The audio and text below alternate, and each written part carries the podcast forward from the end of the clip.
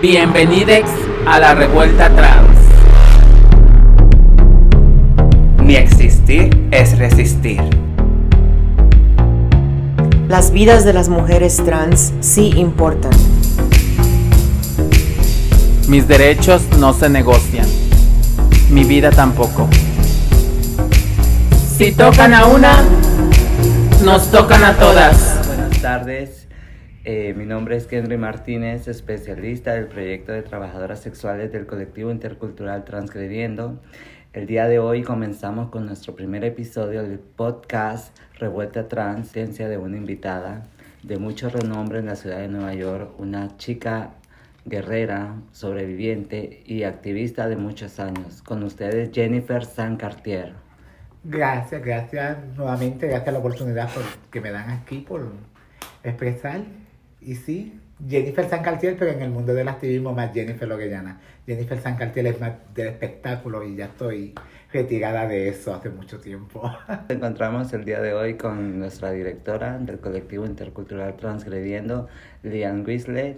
Gracias por estar acá, Jennifer. La verdad que es una emoción tenerte aquí en este espacio, pues que también es tuyo, un espacio que busca promover civilidad trans, promover los derechos, conocer de tu trabajo y que pues quede eh, este, este espacio o este, este archivo quede para que otras generaciones, las que están y las que vienen, pues conozcan quién es Jennifer, quiénes son las activistas del movimiento y qué estamos haciendo por mejorar este mundo en el que estamos, ¿no? Bueno, como primer punto nos gustaría, Jennifer, que nos dijeras quién es Jennifer, de dónde es originaria y... Ok, pues para los que no me conocen, yo soy Jennifer Loguellana en el mundo del espectáculo, como te mencioné al principio. Jennifer San Cartier, soy puertorriqueña, nací en la década de los 70, fui graduada de la Universidad de Enfermería Graduada, donde comencé a ejercer enfermería para los años, mediados de los años 90. Cuando comencé mi transición, este, eso pues me llevó a, a tener que explorar otros caminos que no había explorado, como lo es el sexo servicio, debido al discrimen y la transfobia que viví durante esos años en los diversos hospitales en los que trabajé. Oh, está bien, Jennifer. Eh, también otra pregunta, eh, ¿cuáles han sido las barreras que has tenido que enfrentar en tu diario vivir siendo una chica trans? Bueno, yo creo que la, una de las mayores barreras que enfrenté fue la transfobia que viví en los años 90. Todo el mundo sabe que la palabra transfobia no existía para los años 90. La palabra transfobia vino a existir para finales del, los 90, del año 99, 2000 y prácticamente no se, no se especulaba. Yo creo que lo más difícil que tú puedes vivir como mujer trans en esos años es poder tratar de ser tú y que todas las puertas se cierren. Ahora estamos en el siglo XXI, estamos en el 2021, las cosas han cambiado, la lucha que lleva muchas personas trans de la comunidad antes que yo durante mí y después que mí cuando se quede el legado, yo creo que son las que ayudan a que tengamos una mejor vida durante el futuro, porque para eso trabajamos. Pero yo creo que la mejor, la mayor travesía o la, la mayor golpe que viví fue ese.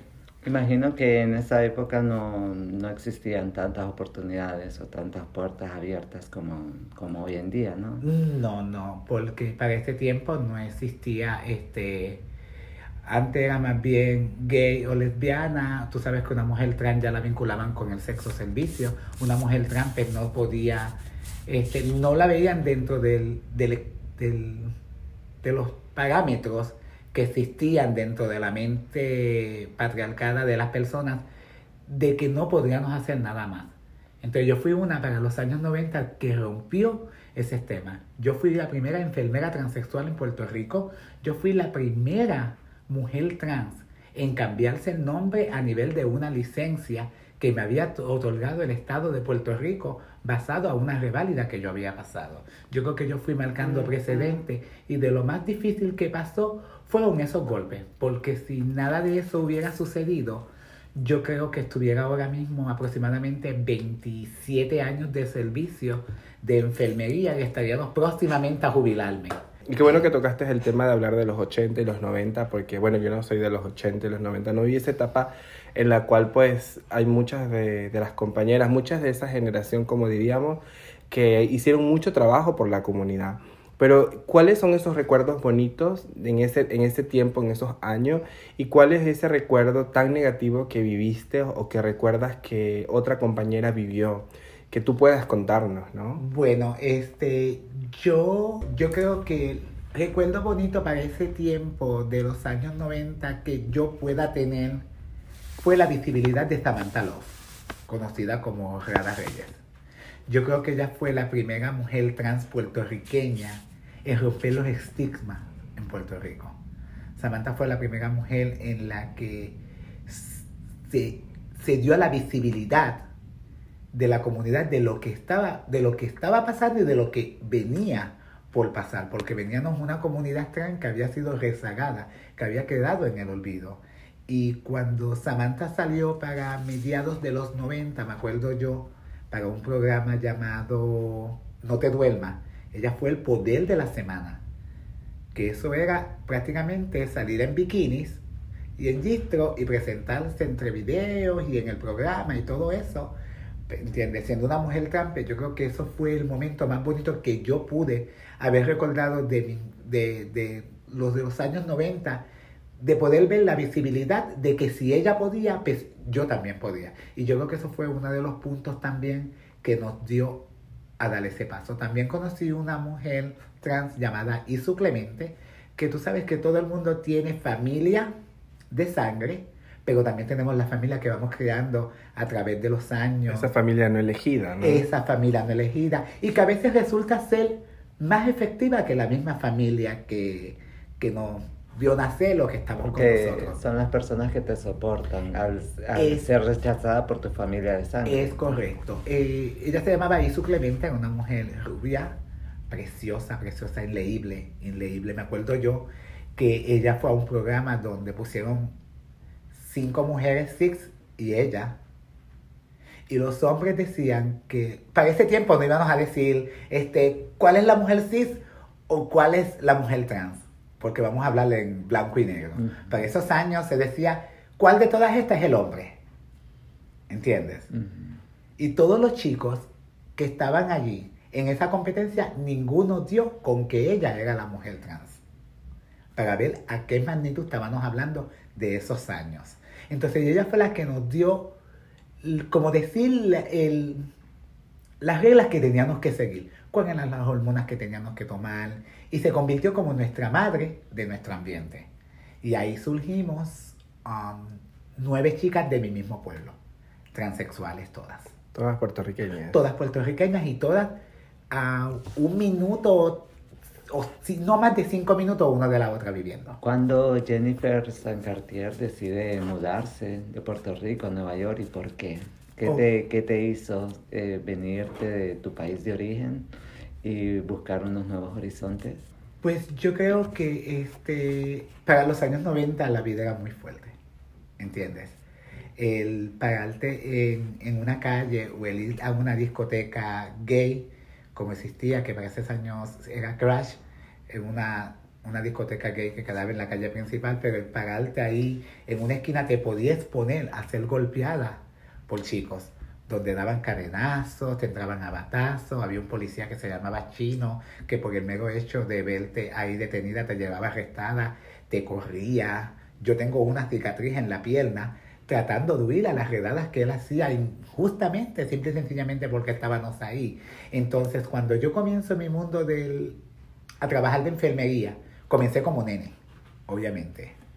Porque si hubiera llevado la solicitud siendo una mujer trans, créeme que no me hubieran este, dado la oportunidad de trabajar como enfermería. En mi primer trabajo fue el auxilio mutuo, uno de los hospitales privados más importantes en Puerto Rico. Y para ese tiempo yo era un, un gay boy o lo que podríamos llamar ahora un no binario, ¿entiendes? Porque yo era bien afeminada, pero por el mero hecho de ser enfermero tenía que ir por los parámetros, porque para los años 90 no existía el uniforme, que es lo que se conoce ahora como un scrub, que era que tú te lo puedes poner color azul, color verde, violeta, no. El hombre tenía que ir con su uniforme blanco y una cinta color negra. en el cuello y la mujer tenía que ir con su uniforme blanco y una gofia puesta, que era como una especie de sombreritos que se llama gofia, que si, teni- que si era enfermera graduada, la cinta era negra. En el caso mío, la cinta era negra porque yo era enfermero graduado. Entonces, si la cinta anaranjada, era enfermera práctica. Entonces, la vestimenta era bien marcada. ¿Entiendes? La mujer falda, tres cuartos a la, a la espinilla, blanca, medias blancas, zapatos blancos, el set completo y la gofia. La gofia ni la cinta en una enfermería no podía faltar. Entonces, al yo vestirme de nene en ese tiempo y ser tan amanerada, pues entonces un día saliendo de un turno, me llamó la directora que pasara por la oficina y cuando paso era para decirme que mi trabajo había cesado. Nunca me dijo el por qué. Simple y sencillamente me dijo que, lo, que la oportunidad pues, que no se había dado, que, mi, que no era necesario mi, mi labor ahí, que etcétera, etcétera, etcétera. y Yo me fui. De ahí yo paso al hospital a Federico Trilla, que ahora actualmente es regional de Carolina en Puerto Rico. Y ahí este, comencé a trabajar en sala de emergencia. Una mañana llego al turno y la supervisora me dice, no, Yana, de hoy en adelante vas a cubrir el quinto piso. Y yo, pues como yo era muy eficiente, y siempre lo he sido, pues yo me fui con mi maletita para el quinto piso, que era medicina y cirugía. Semanas después, entre pasillos, porque en enfermería entre pasillos siempre se escucha todo, Sabe todo. se comentaba de que este, a mí me habían sacado de sala de emergencia porque yo era muy pato, porque esa era la palabra que se usaba, no se usaba muy amanerado, sino que Ni muy era gay, ni, ni ni muy- muy gay, era muy pato. Sí, para las O muy maricón, para- porque eran las palabras que se utilizaban. Para las personas que, que... que nos están escuchando, ¿qué significa ser pato? ¿Qué significa ese Ok. peyorativo, Sí, es- discriminatorio, claro, violento? claro, porque este, todo el mundo sabe que el pato es un ave y que el pato se ha venido diciendo cuá cuá, ¿verdad? Entonces, eso se veía, el pato en Puerto Rico no lo veían como ven el gallo. ¿Entiendes? Que el gallo es el macho, el patrón del gallinero, El Fuerte. el fuerte. Es como decir el león en la selva. Pues entonces el pato, al ser sus plumas tan delicadas, ¿entiendes? Pues resulta, y su, su chillío, su pito, o de la manera de expresarse de él, pega cuá, cuá, cuá, cuá, ¿entiendes? Que era más, Delicado. más delicado para ese tiempo. Hola. O podríamos decir, claro, podríamos decir más delicado, o para ese tiempo más mágico, porque esa era la palabra que se utilizaba, porque eso de delicadeza, de nada de eso existía. Entonces, por eso es que asociaban a la comunidad homosexual con que uno era un pato. Porque cuando el hombre se tiraba o se acostaba con un sinnúmero de, de- de mujeres, le decían el padrote. El gallo. El gallo. El que podía. El que podía. ¿Me entiendes? Entonces, todas esas cosas. Y esa era la palabra pato. Maricón, pues obviamente es una palabra. Tú sabes que todos los países tienen alguna palabra despectiva que se, que se refieren hacia a la, la comunidad, LGBTQI. Y en ese caso, pues nosotras éramos maricón. Entonces, eso fue lo que se escuchaba entre pasillos. De que a mí me habían movido de sala de emergencia porque yo era muy pato o muy maricón y que era, era muy fuerte para una sala de emergencia. Obviamente la sala de emergencia es donde llega todo paciente que va a ser hospitalizado. ¿Entiendes? Sería la cara del hospital prácticamente. Y por eso es que me remueven y me mandan al, al quinto piso. Porque el quinto piso solamente te veían los familiares que iban a la visita de las 2 de la tarde o a las 8 de la noche, etcétera. ¿Entiendes? De 6 a 8 y de 12 a 2 era la visita en esos O tiempos. sea, quiere decir que de alguna manera, eh, bueno, lo que sigue pasando, ¿no? Siempre que nuestros empleadores o donde estamos saben que somos trans, gays o bisexuales o no binarios, siempre no, buscan la manera de ocultarnos, ¿no? De mandarnos a la parte de atrás donde nadie nos vea o vete como para la bodega para que nadie te, te observe y no crean que tengo trabajando aquí una trans o un LGBT aquí, ¿no?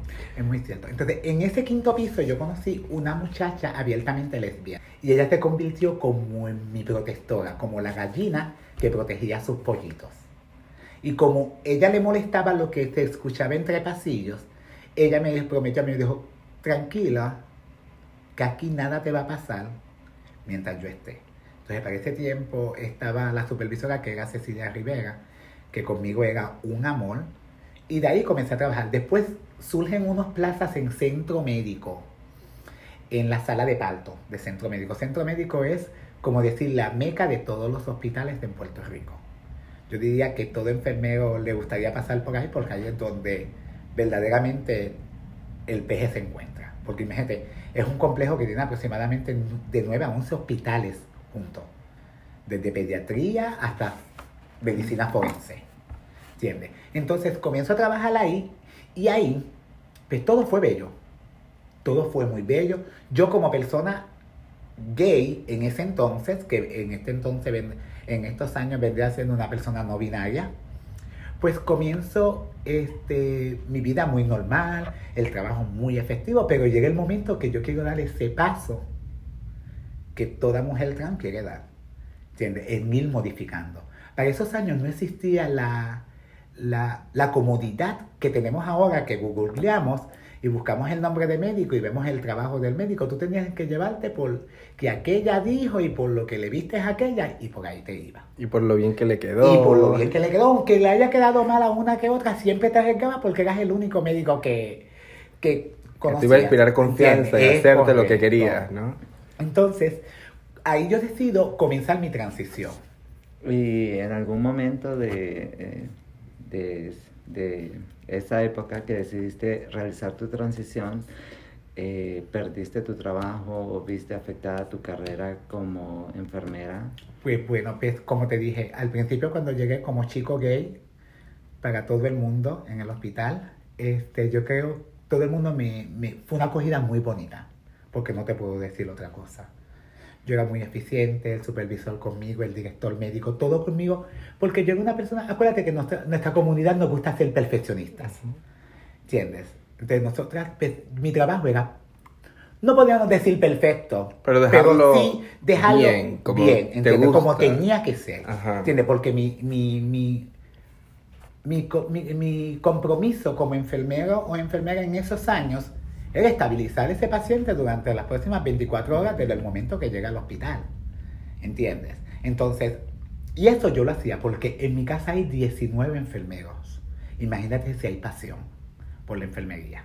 Entonces, cuando, cuando decido, cuando decido, este, una amiga mía del mismo grupo de Trujillo Alto se opera, que fue la primera que se opera, se opera en el país de Ecuador, en Quito, en la clínica Santa Marianita de Jesús, se llamaba, al lado del, um, del centro comercial El Jardín, creo que se llamaba. ¿Eso es en Quito? Sí, eso es en Quito.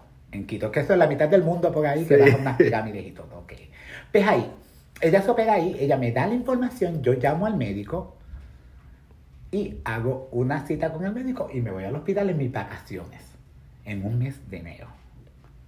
Me dice, mujer, y cuando regreso al hospital, se formó un caos. Porque acuérdate que no estaban acostumbrados a, eso. Entonces, ¿qué sucede? Ya el, trato de, de, algunos compañeros, porque no puedo generalizar, pues fue muy pésimo.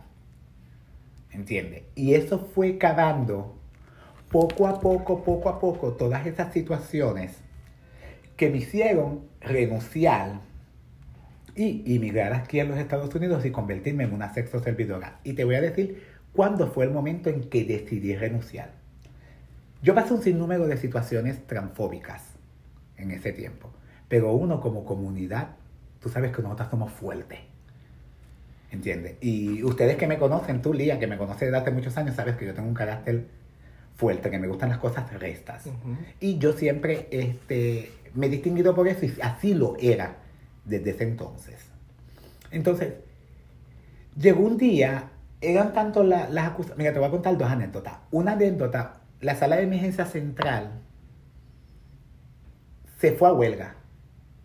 Y como yo trabajaba por servicios profesionales, yo voy a, a, a reforzar la sala de emergencia que no tiene personal de enfermería. Cuando yo entro a la sala de emergencia a trabajar, que nos cierran las puertas y todo para quedarnos, porque como estaban todos los otros enfermeros de huelga afuera y estaban histéricos porque estaban entrando otros enfermeros a hacer el trabajo que ellos no estaban haciendo, que prácticamente le estaban dañando la huelga, entre comillas, a ellos. Entonces, ¿qué resulta? Mi amor, me gritaban pato sucio, pato sidoso, pato cabrón, maricón sucio, pero era una orquesta. Si yo estaba ocho horas de turno, de las ocho horas, cada vez que ellos se acordaban o miraban por una rendijita que se veía, me acuerdo yo porque te lo estoy contando y lo estoy viviendo tal exactamente como fue. Que tú lo obligabas a mirar por una rendijita que había entre puerta y puerta, o sea que las puertas de los hospitales abren como casi. Entonces cuando se unen, pues queda como esta rendija. Y por ahí miraban. Y me gritaban muchachas que no me gritaban por allí. Pero uno fuerte. Porque yo hice un juramento cuando yo me gradué de enfermería. Y a mí no me importaba lo que la gente decía. Esa fue mi primera experiencia fuerte que, que, me, que me caló, que me, que, me, que me tocó. Porque de que tú entre pasillos, de que el que trabaja en sala de parto o el que trabaja en sala de urgencia es maricón, es pato, le gusta que le den por el culo, le gusta que le soplen en la nuca, todas esas cosas que eso, eso prácticamente, para ese tiempo yo, ¿qué podía hacer? ¿Me entiendes? Yo no puedo controlar el pensar de las personas. Ese fue una de las el primer golpe bajo, podríamos decir. El segundo golpe bajo fue, como yo trabajaba en sala de parto, hubo un parto rush, que es una paciente que viene de parto inmediato. Yo la monto en la camilla, empujo la camilla, grito parto, porque tú gritabas, pasabas la, la, paciente como por un pasillo, gritabas parto y los médicos entraban por otro y te pegaban, te pegaban en el delivery. Pero cuando yo empujo a la paciente y todo, después que llevamos el bebé al Nelson y todo eso surge, mi compañera, la lesbiana, que trabajaba conmigo y se había ido al centro médico también, me mira el seno y se percata que el seno izquierdo estaba más levantado que el derecho. Es como decir que el seno estaba más arriba que este. Y me dice, Dios, Orellana, tu seno está más arriba. cuando yo me miro, yo me veo el seno acá. Mateo, que nunca se me olvida que el Señor me le dé guardia me dijo, ven Orellana, vamos a hacerte un sonograma. Entonces cuando me hacen el sonograma, se percatan que el implante había reventado. Entonces el líquido del implante se estaba metiendo entre la bolsa protectora y como la, abertura del implante había sido por la parte de arriba, pues a meterse el líquido hacia arriba, pues entonces empezó a llenar la bolsa hacia arriba. Pues entonces me dice, pues vamos a la sala de emergencia, que era donde yo había reforzado la huelga. Entro a la sala de emergencia, planteo todo, todo. Cuando había un cuartito donde los médicos se reunían, había una mesa redonda, estaba el counter de enfermería, como yo era enfermera, pues obviamente estoy ahí, y escucho cuando un médico le dice al otro, ay, ahí llegó el pato de sala de parto, que se le explotó una bolsa de esa que se metió en el pecho, yo le voy a poner una orden para que le saque esa, esa y le dejen la otra. Al fin de cuentas, es un fenómeno. Entonces, cuando yo escuché eso, yo abrí la puerta y le dije, doctor, páseme el récord y búsqueme el relevo de responsabilidad que yo lo voy a firmar porque yo me voy, porque yo no voy a acostar en las manos de un médico que yo siendo enfermera habla despectivamente, no solamente de mí por ser la enfermera, sino del paciente. Porque en este caso yo soy paciente, yo no soy su colega. Entonces firmé el relevo de derecho y me fui de responsabilidad. Y el tercer golpe, que fue el que me hizo a mí renunciar al hospital, fue cuando ya tanto me había afectado que había una paciente que estaba había llegado, me dicen, oigan, esta es tu admisión. El médico, yo busco todos los papeles, porque antes no existía computadora, nada, todo era mano. Acuestan la paciente en, en la cama, entonces cuando yo me voy a buscar todos los papeles, porque antes no, no era nada por computadora, era todo escrito. Entonces busco todos los papeles, pero yo no me percato que el médico le había puesto una chata a la paciente para romperle la fuente. Entonces, esa chata se llama pato en Puerto Rico. Le dicen pato no le dicen chata. Cuando yo vengo con el historial de enfermería y me siento al lado de la paciente a llenar el historial de enfermería, empiezo a hacerle las preguntas versus el dolor que ella tiene, las preguntas que yo estoy haciendo de historial de enfermería que son tan absurdas, pues ella entre dolor y pregunta gritaba. Y de momento ella grita y sale y dice, sáquenme en este pato de aquí. Entonces cuando ella grita este pato, a la persona que yo lo tomé personal. Entonces yo vengo y le digo, ¿y qué carajo yo te he hecho a ti? Me dijo, no eres tú, es este pato. Y señala la chata.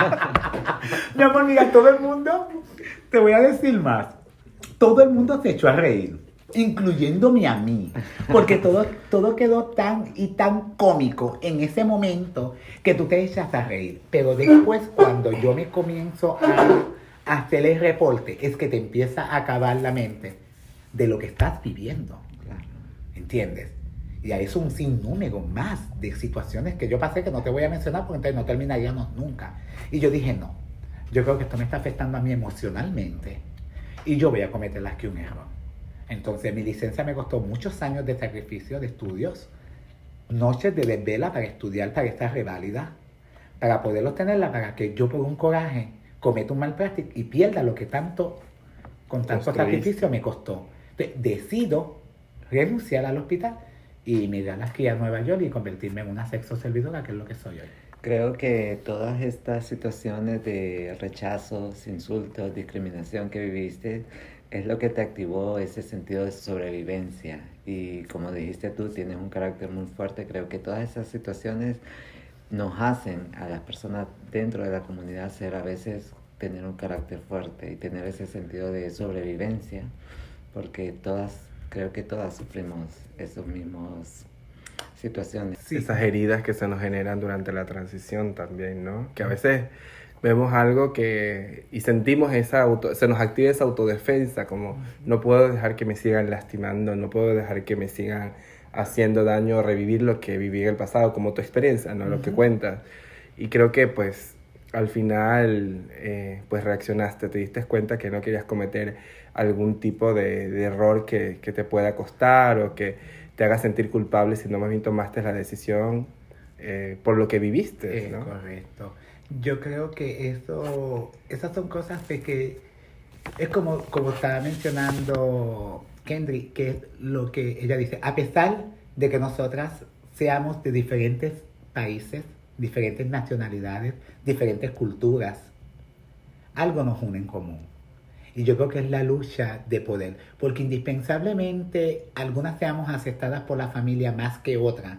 Yo creo que en el largo camino de la vida todas nos, no- nos encontramos con los tropiezos, prácticamente todas. Y aún así, aunque tenemos, a veces estamos con nuestras familias y algunas veces nuestra familia nos, apoye, nos apoyan, muchas de nosotras vivimos otras experiencias o situaciones fuera de la familia, porque cuando sales de casa te enfrentas a compañeros de la escuela, te enfrentas a compañeros de trabajo que no tienen ningún conocimiento sobre qué es ser trans y te terminan violentando eh, y haciendo mucho daño, que a veces Claro. pues incide o motiva para que muchas compañeras se suiciden o muchas veces se sientan aisladas.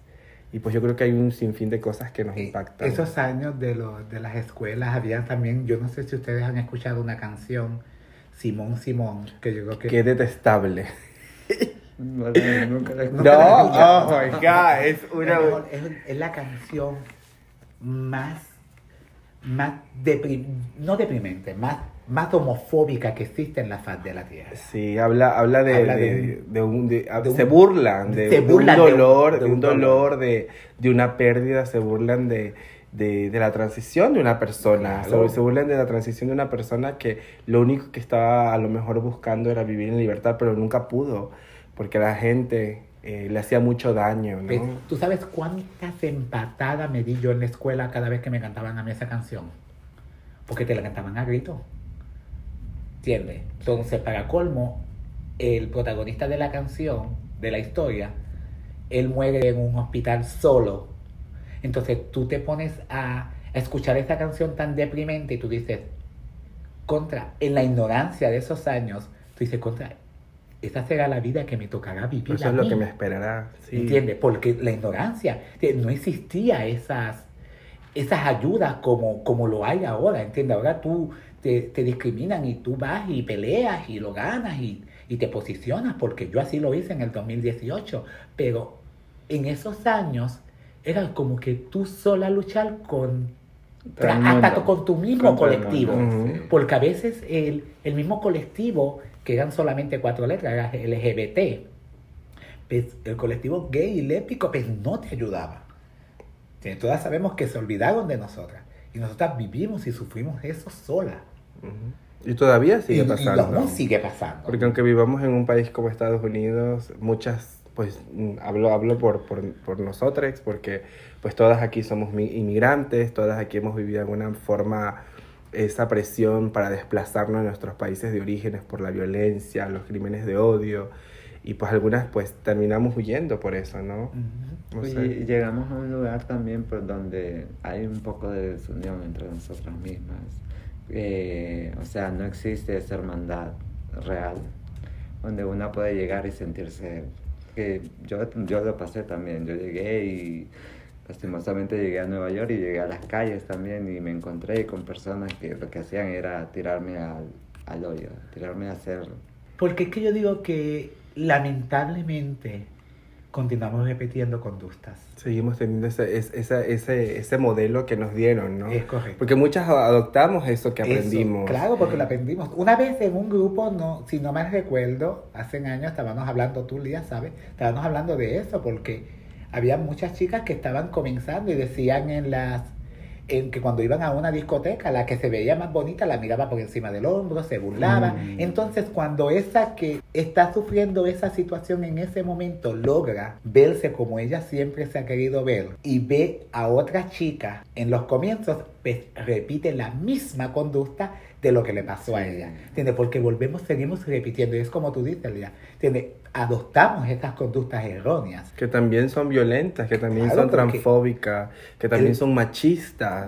Que muchas veces es peor, porque la transfobia, tras de que es mala, pero más mala es cuando es una transfobia internalizada que viene dentro de nuestro mismo que colectivo. lo hacemos entre nosotras mismas. ¿Entiendes? Sí. Duele más. burlarnos de los cuerpos de otras, burlarnos de el color de piel, nuestros orígenes, el no querer reconocer que las mujeres trans no tienen que ser un prototipo específico, sino más bien que hay cuerpos diferentes, que hay colores de piel diferentes, que habemos personas que somos diferentes. Yo creo que es una, una cosa que, que es importante tenerlo claro, pero yo creo que también sería bueno profundizar un poco sobre cuando ya estás en Nueva York, que nos cuente eh, Jennifer qué ha estado haciendo durante todos estos años. ¿En qué año llegaste a Nueva York En el precisamente? 2000. Llegué en el 2000? año 2000. Llegué el 15 de octubre del año 2000. Llegué a la casa de Mayra, que tú la conoces muy bien, que es como mi madre. Cuéntanos un poco de Mayra, cuéntanos un poco Pues quién mira, es Mayra. Pues mira, Mayra es como decir la madre mía, mi madre protectora. Como decir, yo conocí a Mayra en Puerto Rico. Mayra fue a Puerto Rico en unas vacaciones y estaban, yo vivía en los altos de la discoteca cuando yo me, me había independizado. Y, este, y conocí a Mayra ahí.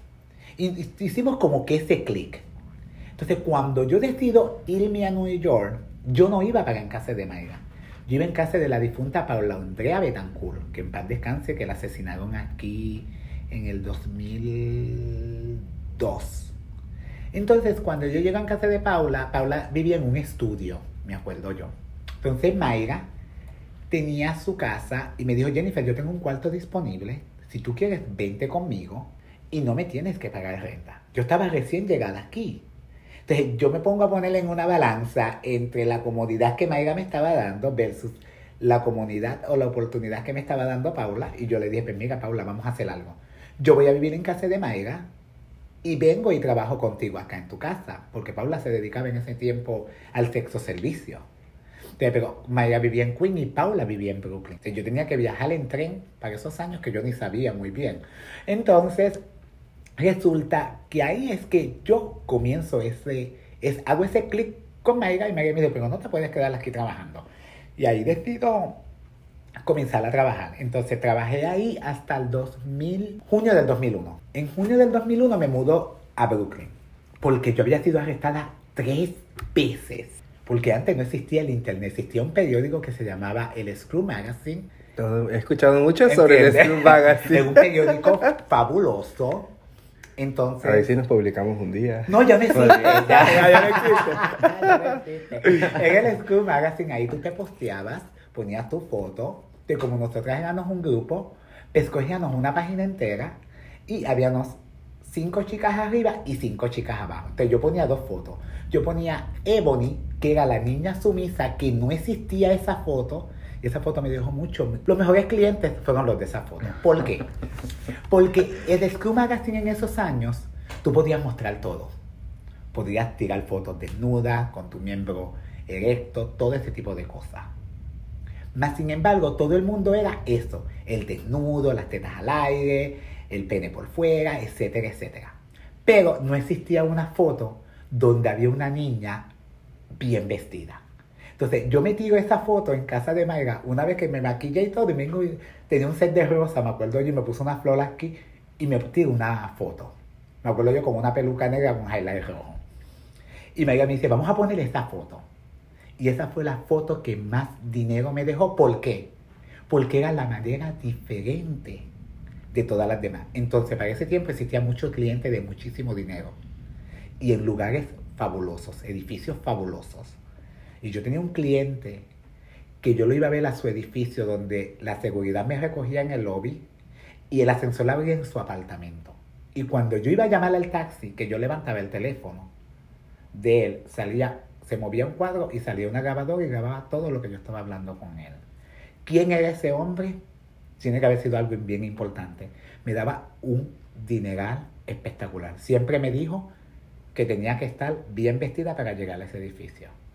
Un día yo estoy en Manhattan en casa de una amiga mía visitándola y Mega me llama y me dice, mira Jennifer, te llamó el cliente tuyo. Y yo le digo, Mega, yo estoy en Mahones, en jean, y un suéter y unos tenis, y él me tiene prohibido que yo llegue así.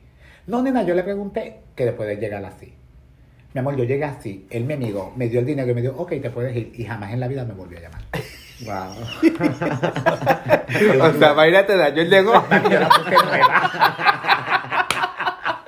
Por poco me la como, mi todavía no te lo perdono.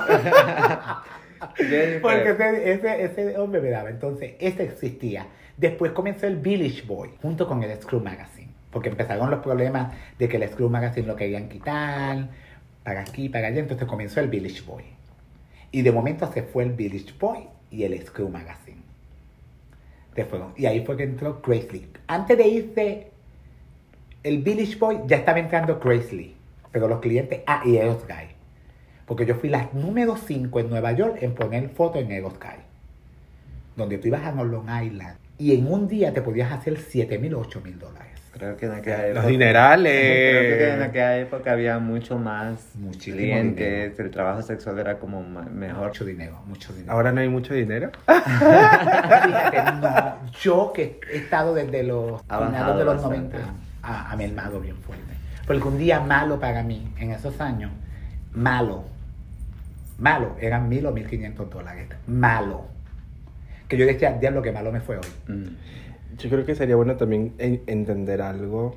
Eh, tú sabes, bueno, ahora estamos hablando mucho sobre el tema de, de las comunidades migrantes, de nosotros, nosotras, pero tú como una mujer afropuertorriqueña, migrante, ¿qué nos puedes contar de, del vivir aquí en Estados Unidos, en Nueva York, precisamente? Aunque, vive, aunque eres puertorriqueña, aunque muchas personas sabemos que tienes ciudadanía americana, es importante como resaltar eso, ¿no? Que las mujeres trans en Puerto Rico no tienen los mismos beneficios o los mismos servicios o programas que tenemos acá en Nueva York.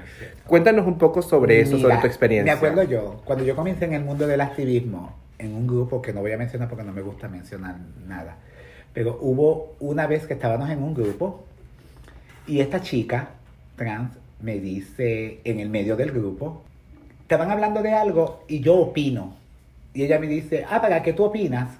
Si tú eres puertorriqueña y las puertorriqueñas no sufren. A mí me dio tanta ira. Entonces yo la miré a ella, yo le dije, ¿tú te crees que a mí un pasaporte me paga la renta o me llena la nevera? Yo le dije, mami, estás bien equivocada. A diferencia tuya y mía, lo único que yo tengo, más que tú, es un estatus legal en el país. Porque de lo demás, estamos a la par. Le dije yo. ¿Cómo tú te atreves a decir? En Puerto Rico, para cambiarte el nombre, tienes que pagarlo. ¿Entiendes? Y si te lo cambian aquí, en, Puer- en Nueva York, que te lo pueden cambiar de gratis como con las organizaciones, en Puerto Rico tienes que hacer un proceso de Ecuador que te cuesta 1.500 dólares. Carísimo. Entonces, que te sale más cara la salsa que el pollo. Uy. Entonces, Puerto Rico no existe un plan de salud que pague el proceso de una transición a base de hormonas, de tratamientos de médico basado en, en hormonas, este, todo, nada de eso existe. Y estamos en pleno siglo XXI. Si la gente piensa que Puerto Rico, porque nosotras somos puertorriqueñas, lo tenemos todo a pedir de boca. Negativo. Yo creo que muchas de estas ayudas que yo he, que yo he visto aquí, nada comparado con lo que hay en Puerto Rico. Absolutamente nada. Ahora pues hay algunas organizaciones pues, que van a ir ayudando o algunas, no organizaciones, porque organizaciones son las que se dedican a, como lo es el colectivo, como lo es este Trans Latina Network, que son empoderadas por mujeres trans, ¿entiendes? Y enfocan en eso. Pero la, en realidad lo que te dan es un servicio de salud que lo paga el, el- tu plan de salud, pero la hormona te dan una receta y tú tienes que comprarla y cuesta 250 dólares del pote. Entonces la chica que no tenga los 200, porque tal vez una sexo servidora o alguien que trabaje y los pueda generar, pues tal vez sí los pueda pagar. Que Pero tampoco, es, tampoco va a ser tan fácil. Porque que hay que tampoco va a ser tan fácil, ¿me entiendes? Porque en Puerto Rico se gana 7.50 dólares, 7.50 la hora. Mm. Que si tú tienes que pagar tu carro, tienes que pagar tu renta, tienes que pagar tu luz, no te va a dar para las hormonas. Y si no haces tal vez algunos clientes suficientes, no ¿Entiendes? Si a no poder. haces unos clientes suficientes, tampoco te va a dar. Entonces, esas son muchas cosas de las que aquí en los Estados Unidos a veces las personas no creen. Piensan que como somos puertorriqueñas, pertenecemos a los Estados Unidos, pero no somos Estado. Así que no tenemos las mismas oportunidades que tienen en Puerto Rico. Y aunque seamos Estado, prácticamente los estados son diferentes en todos lados porque el, el estado número uno en la comunidad, defensora de la comunidad es Nueva York, porque si nos vamos a Texas, sabemos que tenemos problemas. Si nos vamos a otros estados, tal vez podamos tener problemas. New Jersey, a ti te cogen trabajando el sexo servicio con una ID de Nueva York o una ID de otro estado y sabes que vas 30 días presa. ¿Entiendes? Que hay diferentes situaciones Sí. que a veces pues, desconocemos. Jennifer, durante los años que realizaste el trabajo sexual, ¿puedes comentarnos acerca de una buena y una mala experiencia que hayas vivido durante ese tiempo? Hay buena experiencia en un cliente que tenía, Dios mío, qué bello ese cliente. Mi amor, ese cliente, tras de bello, me trataba sumamente nice y no tan solo eso. Al final me daba un tip de dos mil dólares. Pero se mudó a California, mi amor, y nunca más lo vi. Lo más difícil que, que he vivido en, en esto, asaltada. Fui asaltada a punta de alma este, con mis amigas dentro de mi casa donde nos robaron todo. Donde llegaron los tipos con punta de alma, abrieron los, los bultos estos que le dicen los, los gusanos, que tú sigas abriendo el zipper y sigue como que engrandeciéndose. Ellos llegaron con dos bultos de eso. Y todo lo que encontraban lo metían dentro de ese bulto, computadoras, carteras, todo, make-up, todo. Todo. Prácticamente nos dejaron con lo que teníamos puesto. Esa fue la experiencia más difícil que viví. Y sobre todo, los arrestos. Los arrestos aquí a la ¿Cómo? comunidad transexo servidora la, la arrestan como si nosotras hubiéramos exportado un edificio. O que, como si fuéramos terroristas. O como si fuera eso, como, como si Las hubiéramos... peores delincuentes del mundo. Sí, Yo fui arrestada en el 2018, que tú sabes, a mí me tumbaron la puerta a las 10 y media de la noche, todo el mundo en el edificio se enteró de que yo era sexo servidora. Yo tuve que tener una pelea legal para poderme quedar en ese apartamento. ¿Entiendes? Y todas esas cosas pues, son las que te van dando como esa coraza y esa fuerza. Porque yo digo que si yo no hubiese aprendido todo lo que he aprendido en las organizaciones y tomo esta oportunidad, como lo dije, como siempre lo he dicho, a veces decimos que no tenemos oportunidad, tiempo para llegar a una organización, porque simple y sencillamente se habla de inmigración. No, mi gente. Si yo no hubiera estado en esta organización, como te dije, todo lo que aprendí con mi mentora, que es Lorena Borja, yo creo que a mí me hubieran sacado de mi apartamento o tal vez yo estuviera en Puerto Rico. Porque yo creo que en los grupos fue que yo aprendí que a pesar de que yo estaba haciendo, ejerciendo el sexo servicio, yo tenía unos derechos que me protegían. Y estos fueron los derechos que yo aprendí ¿dónde? En esta organización. ¿Entiendes? Se habla de inmigración, tal vez, pero es bueno también aprender de inmigración. Porque a veces yo, cuando voy al salón de belleza dominicano, hay muchas mujeres inmigrantes allí. Ujú. Y preguntan. Cuando, exist- cuando empezó la era de Trump, que tú sabes que te hacían firmar un papel que era el, el I, I algo, no me acuerdo. Que era como algo voluntario. Que era, un ajá, como que, que era un engaño. ¿Te acuerdas de eso? Claro, claro. Había mucha gente que desconocía de eso. Que nos firmaban llegando. Y, y- o- ajá, y, te y ya que tú estabas filmando el La autodeportarte tú misma. Entonces, esas son cosas que tú aprendes aquí y puedes llevar este mensaje a otras personas que tal vez no lo saben. Y yo creo que de la misma manera que podemos sacar una hora o dos horas para irnos a la discoteca, ¿por qué no podemos sacar dos horitas para estar en un grupo y enriquecernos? Ujú. ¿Entiendes? Los conocimientos para que no puedas ser engañada en un futuro. Empoderarnos para Claro, pasar a la voz a otras compañeras, ¿no? Y al principio es difícil, porque como Lía sabe, desde- a mí al principio se me costó cuesta arriba. ¿Por qué? Porque, vuelvo y te digo, yo vengo de los años 80, de los años 90, ¿entiendes? El, el idioma inclusivo para mí al principio era un poco chocante, porque tú sabes, Lía, que es un poco chocante, Pero después yo, la vida te va enseñando, ¿entiendes? De que el punto de esto no es que tú repitas lo que contigo hicieron en los, hace 50 años Mm. atrás. ¿entiendes? Que ayudemos a caminar juntos, remando el mismo barco hacia una misma dirección. Y transformar eh, ese, esas cosas que vivimos tal vez en el pasado en algo más positivo para otras generaciones que también vienen, ¿no? Porque al final, pues algo bueno tenemos que dejar para que las que vienen detrás de nosotras y que vean, ¿no? Cuál ha sido esa lucha, esos cambios, esa resistencia que hemos hecho como comunidad.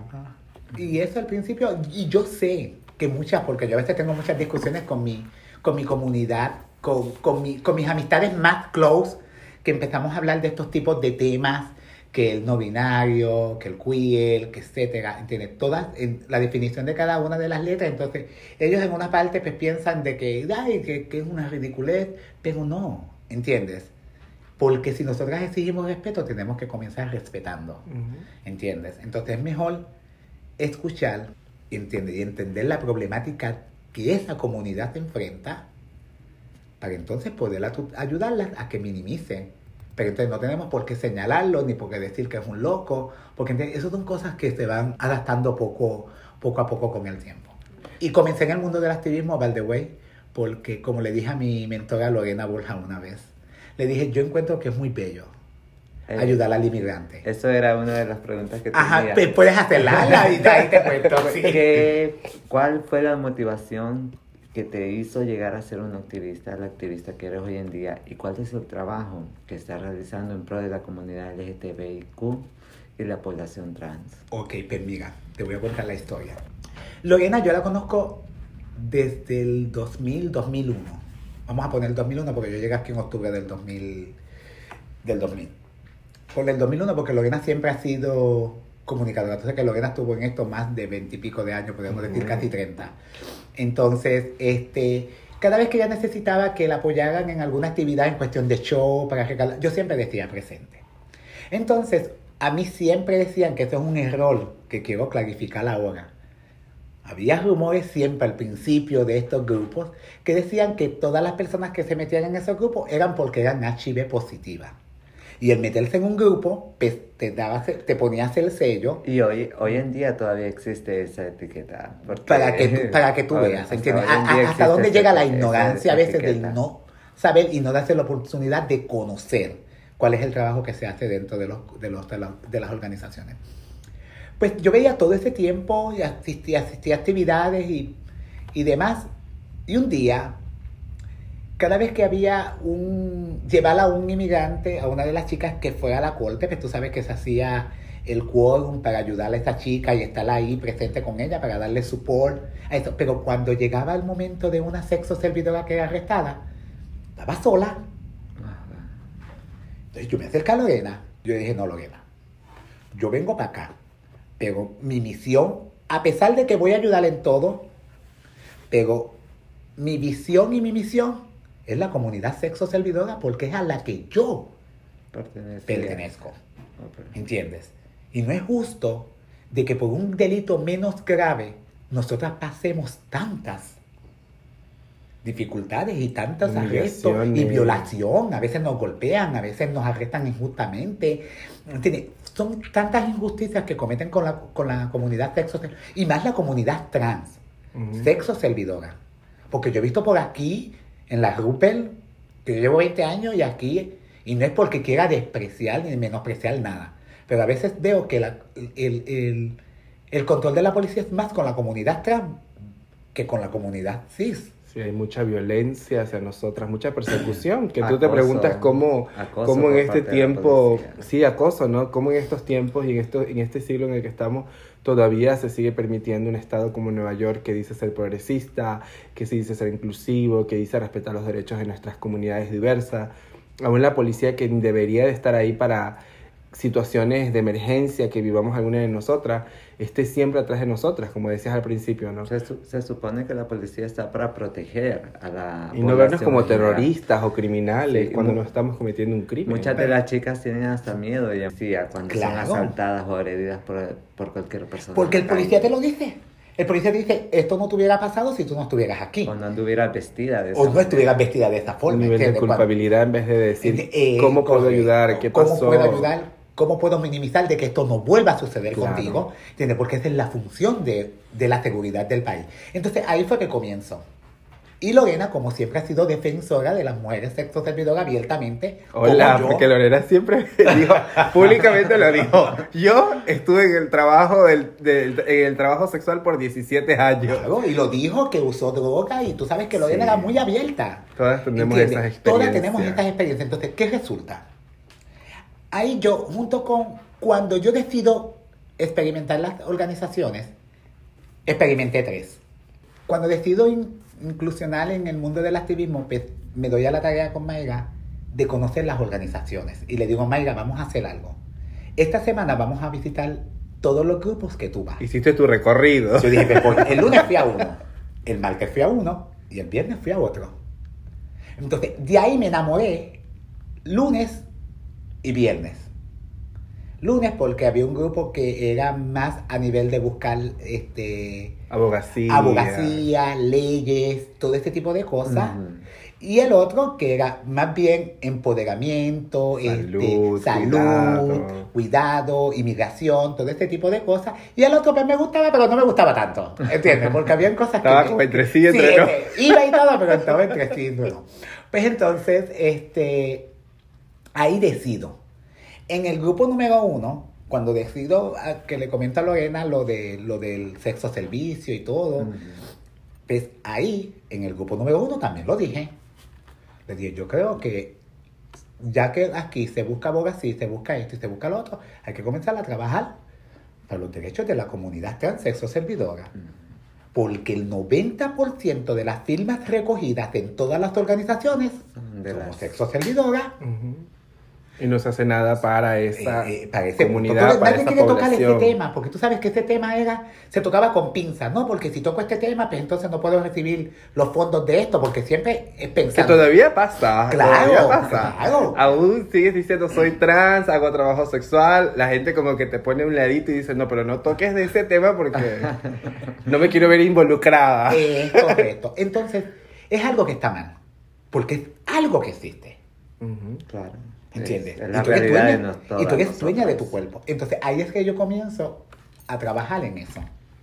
Y ahí fue cuando me hice miembro del colectivo, del, de la coalición Decline New York, que es la que busca despenalizar, destigmatizar y descarcelar. Y con una organización que no voy a mencionar su nombre, este, me he dado a la abogacía de estar entre en, en Albany moviendo eso. Tú sa- sabemos que, que aquí estaba el código 240.37, que es el Working White Trans, que Era el- el que te arrestaban. el que te arrestaban solamente por caminar o solamente por especular de que tú estabas haciendo el sexo Claro. servicio. Y mu- mucho antes de esa ley había otra, ¿no? Que era también que La te de los condones. detenían y el policía podía revisar tu Eh, cartera. era, stop and check, algo así. Sí, que te abrían tu cartera y se te vio una cantidad de condones, igual te trepaba la Claro, te decía, trepaba la "Vamos, batería. sí". Los trabajó condones mucho te también. ser- Los Sí. condones te servían como prueba de Sí, la era como como tan...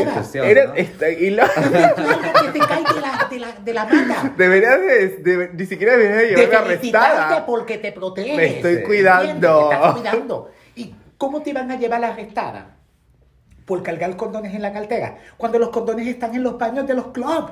En, en las Y tiendas. cuando le- la ciudad de Nueva York condones. trata de minimizar o, o reducir las infecciones de transmisión, De transmisión sexual, sexual. que la gente tenga esta educación eh, a- o al alcance de los condones, era tan ilógico, ¿no? Eran unas, eran unas leyes.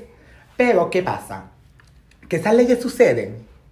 Y a veces no se hablan y uno dice, conta, pero están ahí. Y a veces tú te explicabas porque decía, yo, Dios mío, pero ¿por qué tanto arresto?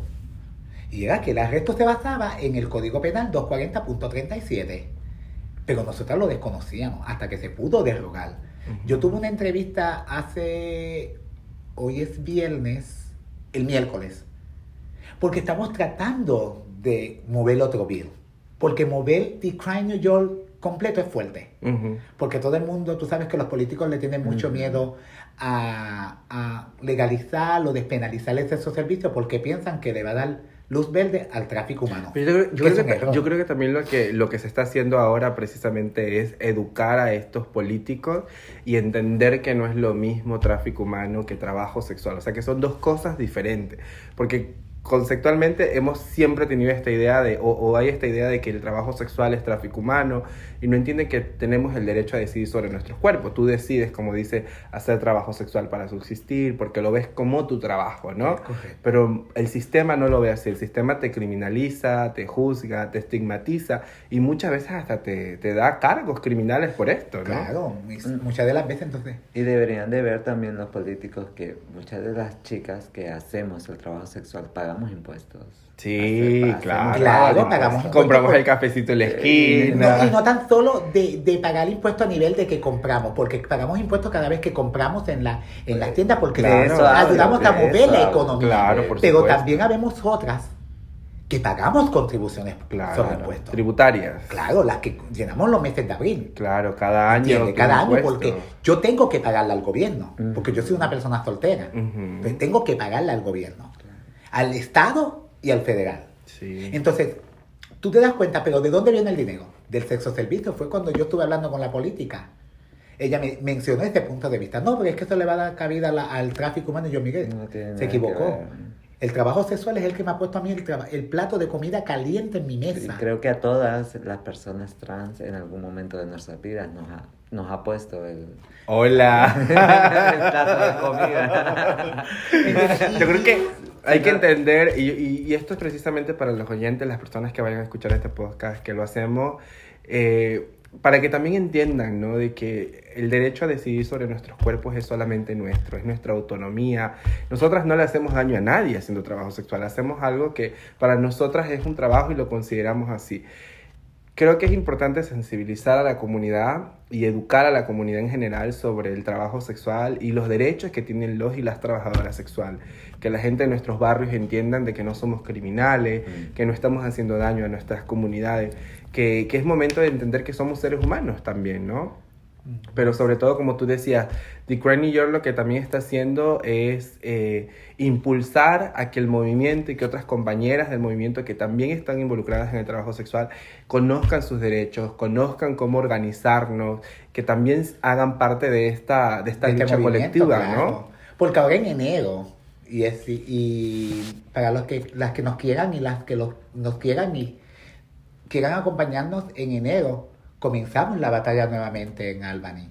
Así que se pueden comunicar conmigo, Jennifer San García en Facebook, o con Mateo Guerrero, Vianey García, que son personas que están en este movimiento, porque en enero necesitamos un quórum grande para llevar esas historias a esos senadores y asambleístas, para poder tratar de seguir derogando los códigos penales que criminalizan el sexo servicio. Y esas leyes que todavía siguen, Siguen de existiendo. años, que, que, nos afectan directamente. que hay que abolirlas, hay Ahora que estamos quitarlas. tratando de derogar la- el, el código penal, se me olvidó el número, pero te puedo explicar que es el que si yo vivo contigo, un ejemplo, entonces yo, tú me das, yo trabajo en tu casa y a mí me arrestan, a ti te pueden acusar este, por PIN.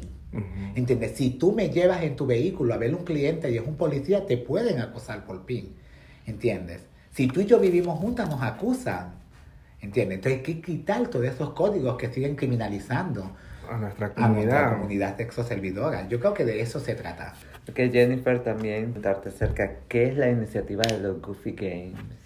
Pues mira, eso comenzó en el 2017. Entonces yo llamo a una amiga mía puertorriqueña y digo, nena, la gente está bien pompeada, ¿por qué no hacemos algo, un invento? Ella me dijo, pero vamos a jugar pelota. Y yo dije, no, no podemos jugar pelota porque la pelota, número uno, tiene reglas un poco más difíciles de jugar y no todo el mundo le gusta la Mm. pelota. Entonces yo dije, soccer, a pesar de que muchas personas de Centroamérica, Sudamérica, les gusta el soccer, que es un quórum más fuerte, que es el que hay aquí, nosotras no sabemos jugar. Y no todo el mundo va a tirarse el terreno de soccer. Entonces ella me dice, "¿Pues ¿qué podemos hacer? Y yo, ella me dice, pues vamos a hacer un field day. Y yo le dije, niña, los trans goofy games. Y ahí salió. Ay, pues entonces yo creo que esto fue una iniciativa de un grupo de, de mujeres trans. Entonces se lo comenté a Lía, se lo comenté a lo que le hicimos y la, la primera... Me acuerdo que fueron muchísimas. Fueron mucha gente, el segundo año también, Sí. el tercer año pues obviamente no se pudo por lo de la pandemia, pero fue una iniciativa para también Salir de esa presión, salir de, de ese esa, día a día. uno, de la presión. Número dos, el compartir. El compartir es sumamente importante porque el compartir en una discoteca requiere alcohol y en ocasiones se sustancias no ilícitas. Pero más sin embargo, es un juego limpio, saludable, donde todos íbamos a complementar. Y no tan solo eso, le íbamos a dejar saber al mundo y a las personas que nos vieran en ese parque que también nosotras éramos dueñas de este parque. Claro, que también sí. nos pertenecía. Y era el momento también de empoderarnos. Y yo de que- apropiarnos de esos espacios que eso también. fue como una iniciativa más bien de tomar y unirnos en diferentes grupos porque vinieron grupos de diferentes partes. Entonces volvemos Creo nuevamente. que hasta de Texas vinieron. Claro, y el año que viene volvemos. Porque este año tú sabes que con lo de la pandemia y todo eso. pues- Pues también en Puerto Rico la hiciste. Ah, no, en Puerto Rico, todo. sí, en Puerto Rico, pues, cuando se hizo aquí, empezaron a escribirme, no Jennifer, tienes que traer eso para Puerto Rico. Y todo el mundo, nena, sí, para Puerto Rico. Y yo, diablo, para Puerto Rico es fuerte. Porque halal, acuérdate, nosotras tenemos mucho apoyo aquí porque tenemos mucha comunidad inmigrante que siempre nos apoya, ¿entiendes? Y viene en busca de ayuda, entonces siempre está ahí con nosotras. Pero en Puerto Rico se hace más difícil porque, ¿entiendes? En Puerto Rico, yo dije, pues vamos a tirarlo así a ver qué pasa. Entonces todo el mundo empezó, entonces hice un- una propuesta. Y me fui a la alcaldesa con mi propuesta, mi amor, como decimos, debajo del sobaco, aquí metidita. Aquí me fui a la, alcaldía, a la alcaldía de San Juan, que para ese tiempo estaba Carmen Yulín, abiertamente amiga de la comunidad, ¿entiendes? Eh, como de- como- no, no amiga, decimos... Aliada. Aliada, aliada de la comunidad, del colectivo, y más aliada del, cole- del colectivo trans, porque ya había hecho la primera clínica trans en Puerto Rico. Wow. Entonces, yo digo, pues vamos a tirarle la propuesta y vamos a decirle a ella que eso, lo que nosotros lo que queremos es reconocerlo como el, proclamarlo como el Día del Orgullo Trans. Y así ella nos lo proclamó. Y se dio, mi amor, tan y tan bueno que el año este año todo el mundo lo estaba esperando. Todo el mundo pensaba que yo lo iba a hacer a mediados. Yo dije, no, no se puede porque esto es muy largo. Entonces, eso hay que pedirle ayuda al, al gobierno. Y el gobierno, con todo lo del distanciamiento social y todo eso, no, No te va a aprobar fondos ni nada. Pero lo dejamos para el próximo año. Y el próximo año venimos con los 5K Strength Inflable. Bueno, ya Wow, niña, pues, Nos verás con nuestra tablilla, con nuestra mesita de información por allá. Claro, claro. Tenemos que participar. Claro, pueden participar y pueden llegar mucho menos. Venimos con esta, eh, se llama Inflable Strength 5K. Son juegos, entonces lo, venimos con un montaje fuera de lo normal. Wow. Entonces, eso mismo lo quiero traer a- a aquí a Nueva York, pero un po voy a hablar con él porque como ellos son de Puerto Rico, me sale yo creo que más, porque no sale tan barato tampoco, sale aproximadamente como 18 mil dólares el montaje. Entonces estamos buscando, tú sabes, los fondos. Entonces, lo que necesitamos es el parque, porque si vendemos las camisetas, pues yo creo que con las camisetas, entre todos los equipos se puede sacar el dinero. Puede conseguir algo. se puede conseguir algo para, para pagar todo eso. Autofinanciarse Sí. también. Entonces estamos buscando también una organización en Puerto Rico que nos mandó a, mandarle la, la propuesta que está- van a ayudar a organizaciones que sean empoderadas por comunidad trans y maybe pues, nos den la mano. Qué bueno. Ya por lo menos un- una gente nos dio 5 mil dolaritos ahí adelante. Que por lo menos tenemos que buscar 13 mil. Si alguien, si alguien que tiene recursos escucha este audio del podcast, por favor, no duden en contactar a Jennifer Orellana y donen 5 mil dólares más. No, y apoyar este tipo de iniciativas que, eh, Sí. o sea, fomentan la competencia sana. Ajá. Porque Y usualmente. la, y- la unidad, yo creo que también es Sí, importante. Y fíjate, y el de Puerto Rico me gustó mucho, ¿sabes por qué? Que lo voy a añadir el año que viene. Porque vi mucha acogida de la familia. El- la- la- los, um, los bliches, las gradas, estaban llenas de, de gente adulta, de los abuelos, de los padres, de los tíos, los primos, de personas de nuestra comunidad, de nuestro colectivo que estaban allí compitiendo Apoyando. apoyándonos a nosotros. Entonces, cuando voy, me acuerdo yo que cuando voy en dirección hacia, hacia buscar una comida, porque estaban dando todo, porque hubo organizaciones que nos dieron comida para todo el mundo, voy de, de camino a buscar la comida, viene un señor mayor, te dice, mira, yo soy el abuelo de fulano y quiero felicitarte, pero te fallaste en algo. Y yo le dije, ¿en qué fallé? Yo dije, Dios mío, ¿qué hab- ¿en qué habré metido las patas?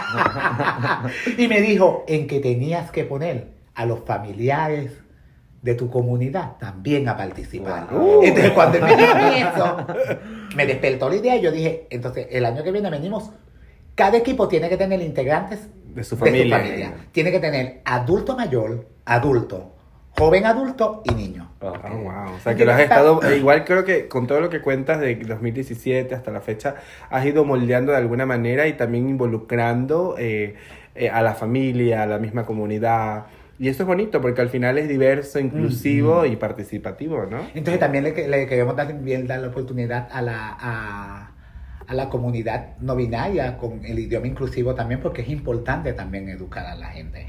Es que también he estado viendo algunas cosas en Puerto Rico. Hay, Sí, hay mucha estamos- más sí, publicidad hay más- sobre... mucha más publicidad. Yo estuve en una Mm. conferencia los otros días en un grupo con ellos, con ellas. Entonces, este, y así. A mí, al- a mí en particular se me hace un poco más difícil, porque obviamente yo no estoy metida dentro de las organizaciones como tal per se, que es donde tú empiezas a, ma- a manejar ese vocabulario más fluido, Ujú. ¿entiendes? Te- Sí. te- tengo que hablar con la gente que va a ser el host y todo, porque no quiero que nadie se sienta excluido ni nada y que podamos llevar la fiesta en paz ese día. Antes de cerrar, que nos dejes un mensaje para la comunidad eh, desde Jennifer, ¿no? Desde esa compañera migrante afro-puertorriqueña, afrocaribeña, eh, una mujer trans que ha luchado para sobrevivir en un mundo donde pues todas tenemos algún tipo de experiencia. Que nos dejes un mensaje, un mensaje que otras personas de la comunidad puedan eh, escuchar y motivarse también. Claro, yo creo que el mensaje más importante es el respeto. Yo creo que el respeto y la tolerancia son unos puntos muy importantes. Yo creo que todas las personas nos debemos, nos debemos de dar a la oportunidad de conocer, ¿entiendes? Antes de juzgar. Yo creo que como, como seres humanos y como mujeres trans, inmigrantes y sexoservidoras y las que no son sexoservidoras, entiende, de que se den la oportunidad de conocer estos espacios, que son espacios seguros, que son espacios de enrique- enriquecimiento para tus conocimientos, ¿entiendes? Que no se dejen llevar por los comentarios de que digan que son grupos de solamente positivos o que solamente se habla de inmigración. En estos grupos se habla de todo. Aquí le damos la oportunidad a todo, porque a mí me la dieron. Y si yo hoy soy lo que soy, es gracias a las oportunidades que me brindaron las organizaciones para yo poderme ir empoderando. Y de la misma manera que yo tal vez en un pasado se me hacía un poquito fuerte o difícil pues, tratar de, lidiar con algunas situaciones, pero he sabido amoldar y yo creo que todos debemos de estar en el mismo barco remando hacia un mismo lugar para que así juntos podamos minimizar las, las necesidades o los, o los conflictos que enfrentamos día a día como comunidad. Yo creo que, que sí, así que te doy las gracias a ti anticipadamente, Elías, sabes que te aprecio mucho. A ti este, me siento sumamente orgullosa de ti, porque me acuerdo que cuando comenzó la, la pandemia, yo fui la que te llamé y te dije, arranque para el colectivo, que allí hay oportunidades y por ahí arranca. Y gracias a Dios está aquí. Y yo creo que de eso se trata. Yo creo que la, la comunidad, más allá de una competencia, debe de ser un colectivo de caminar juntos para tratar de minimizar. Porque nuestros enemigos no están dentro del colectivo. Los enemigos están afuera. ¿Entiendes? Yo creo que es momento de levantar nuestras voces y su idea o su pensar es importante para nosotros. Porque tal vez sus ideas, tal vez nosotras no las conozcamos y nos puedan ayudar a seguir empoderando a las comunidades para que todo esto que dejemos, todo este legado que dejemos, como nos decía Lorena, cuando me acuerdo yo, la tengo pensada en mi mente, que un día nos dijo en uno de los grupos, algún día yo no estaré aquí. Me acuerdo yo de estas palabras. Y ustedes son las que van a estar aquí Continuar con su trabajo. continuar con ese trabajo y que se den la oportunidad de conocer y mañana, ay no, porque mañana no. Iba a decir lo de la fiesta de mañana, pero no. porque mañana ya es el 15 de agosto y jala todo el mundo para la playa. Sí. Pues vénganse. Bueno, sin más, el día de hoy nos despedimos finalizando este primer episodio del podcast Revuelta Trans, eh, dándoles la información del colectivo intercultural Transgrediendo. Estamos ubicados en la 3763 del 83 Street, Suite 1B, Jackson High, New York 11372. Nuestros teléfonos 347-752-7422 y el 347-738-6989. Nuestro número de WhatsApp es el 917-702-8419. Pueden buscarnos en nuestra página web www.ourvoicesarefree.org, nuestro correo electrónico hello y nos pueden seguir en nuestras páginas sociales Facebook, Twitter e Instagram. Aparecemos como CITGNY. Gracias Jennifer por, por estar acá, gracias por acompañarnos en este primer episodio. También este, dejarles saber a nuestra comunidad que existe una línea de apoyo para la comunidad trans que se llama Trans Live. Eh, esta línea de ayuda está, tiene servicios en español y en inglés. Si tú deseas hablar con alguien acerca de alguna situación que estés viviendo, quieres conversar con alguien para que te oriente sobre algunos temas que quieras saber, también puedes llamar. Si tienes un teléfono de Estados Unidos, puedes llamar al 877-565-8860. Si estás en Canadá, puedes llamar al 877-330-6366. Y pues nada, gracias a ustedes por estar acá y por compartir estas vivencias de vida. Gracias, Gracias, Gracias Jennifer. Bye bye. Bye. Bye.